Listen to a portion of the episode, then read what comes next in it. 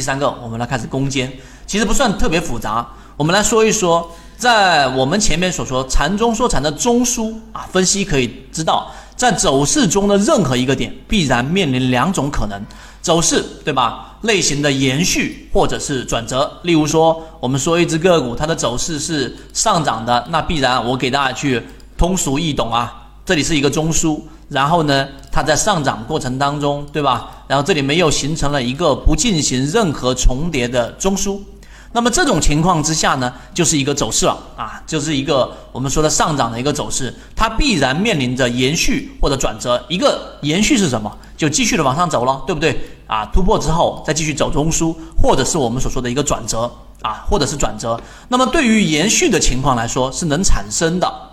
啊，我们来看啊，这两种情况必须啊，这个例如对于一个必然的买点，必须满足两种情况当中的其中一种，一种是向上的延续，一种是向下的转折，就是刚才我说的这种情况。对于延续的情况能产生呢，只能我们来给大家做划分。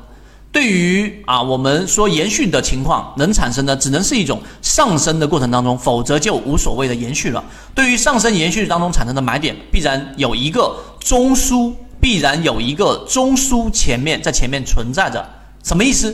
也就是说，在这里面必然存在着一个我们所说的这一种延续的话，就是形成了一个新中枢，它前面一定一定至少要有一个中枢是存在的，这点好理解吧？它不可能是没有中枢存在的，没有中枢存在的这一个买点就第一买点了，明白了没有？所以就不是我们所说的延续，能不能理解？大家想一想这个话题，如果在这地方是第一买点，也就是说我们所说的它就不是所谓的延续了。为什么？因为它前面没有中枢啦，对不对？它前面没有中枢啦，所以这个必须是要理解的。第二个，对于转折而言，被转折的一段走势只能对于上升啊，只能对于啊。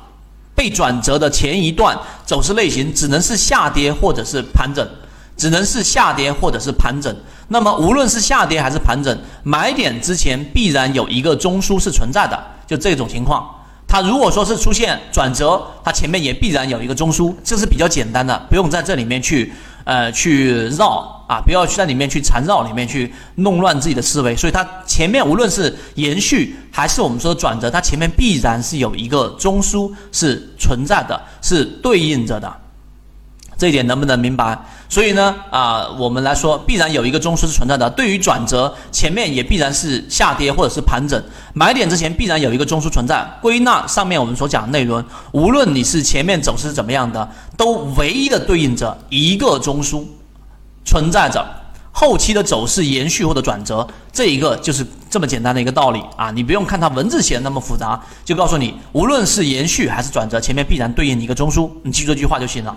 所以，所有的买卖点都必然对应着该级别最近一个中枢的关系啊，就是所有的买卖点都是一个点和一个前中枢的关系。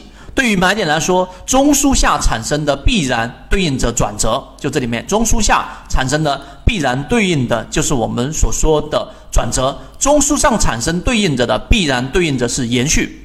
所以中枢上有三种情况啊，第一是延续，第二是扩张，第三是新生啊。如果是中枢的延续，那么在中枢上是不可能有买点的。也就是说，如果说是一种延续的情况，中枢上是不可能有买点的。延续，大家应该还记得啊，我帮大家把这个概念给捋清楚。所谓的延续，就是出现中枢之后，它有某一个点，啊，这里面画一个某一个点的触发，往下突然间快速的触发了上个中枢，还记不记得？这是在前面一节课听到，大家不明白的话，往前面去听，它必然是啊，没有我们所说的这。如果你想知道这些内容，并且进一步去了解，由于平台原因，公众号的位置老莫财经互相转告一下就可以了。中枢上是不可能存在买点的，而中枢延续必然要求中枢上的走势必然是转折向下的。也就是说，如果是中枢上的延续，它必然是有一个这个看到了没有向下的一个往下走的一个走势。那么这种情况之下，只可能是存在的卖点。而中枢扩张或者新生出现一个新的中枢，或者刚才我们说的一个扩张，在中枢之上都可能会存在着我们所说的买点。这类买点呢，就是我们说的第三类买点。也就是说，第三类买点的中枢扩张或者新生是由中枢的扩张或者是新生产生的啊。这一个结论是怎么来的？大家这里面可能就晕了。我再给大家画一画，这是一个我们所说的一个中枢，我们来画，为了方便大家去理解，是一个中枢。那么它必然会产生买点呢？就第一种情况，扩张。扩张是什么呢？在上方它也形成了一个我们所说的中枢。再来画一遍，再来画一遍。我们再来一遍，这是一个我们所说的中枢，对吧？然后在这个中枢过程当中啊，我这里简单画一画，这个中枢过程当中只有两种情况会产生我们说第三类买点。第一种就是我们所说它上去之后又形成一个中枢，但在这个过程当中，它突然间有一个快速的调整，瞬时的击击破了我们所说的这个前面那个中枢啊，这个点。明白了没有？它是低于这个中枢的上轨的，这种叫什么扩张？还记得吗？这种是扩张。另外一种是它没有这个点，它直接是形成了一个新的中枢，直接往上走了，这也同样会形成第三类买点，就是这两种情况。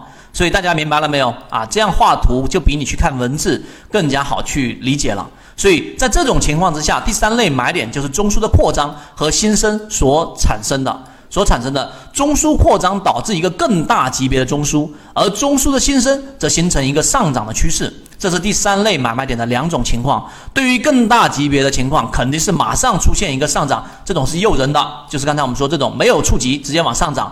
另外一种，对于实际操作过程当中。尽量避免第一种情况，就是最大的问题，就是避免它是由于中枢的扩张导致的。但无论是哪种情况，第三类买卖点只要是符合条件，都是必然盈利的。记住是次级别，这才是问题的关键。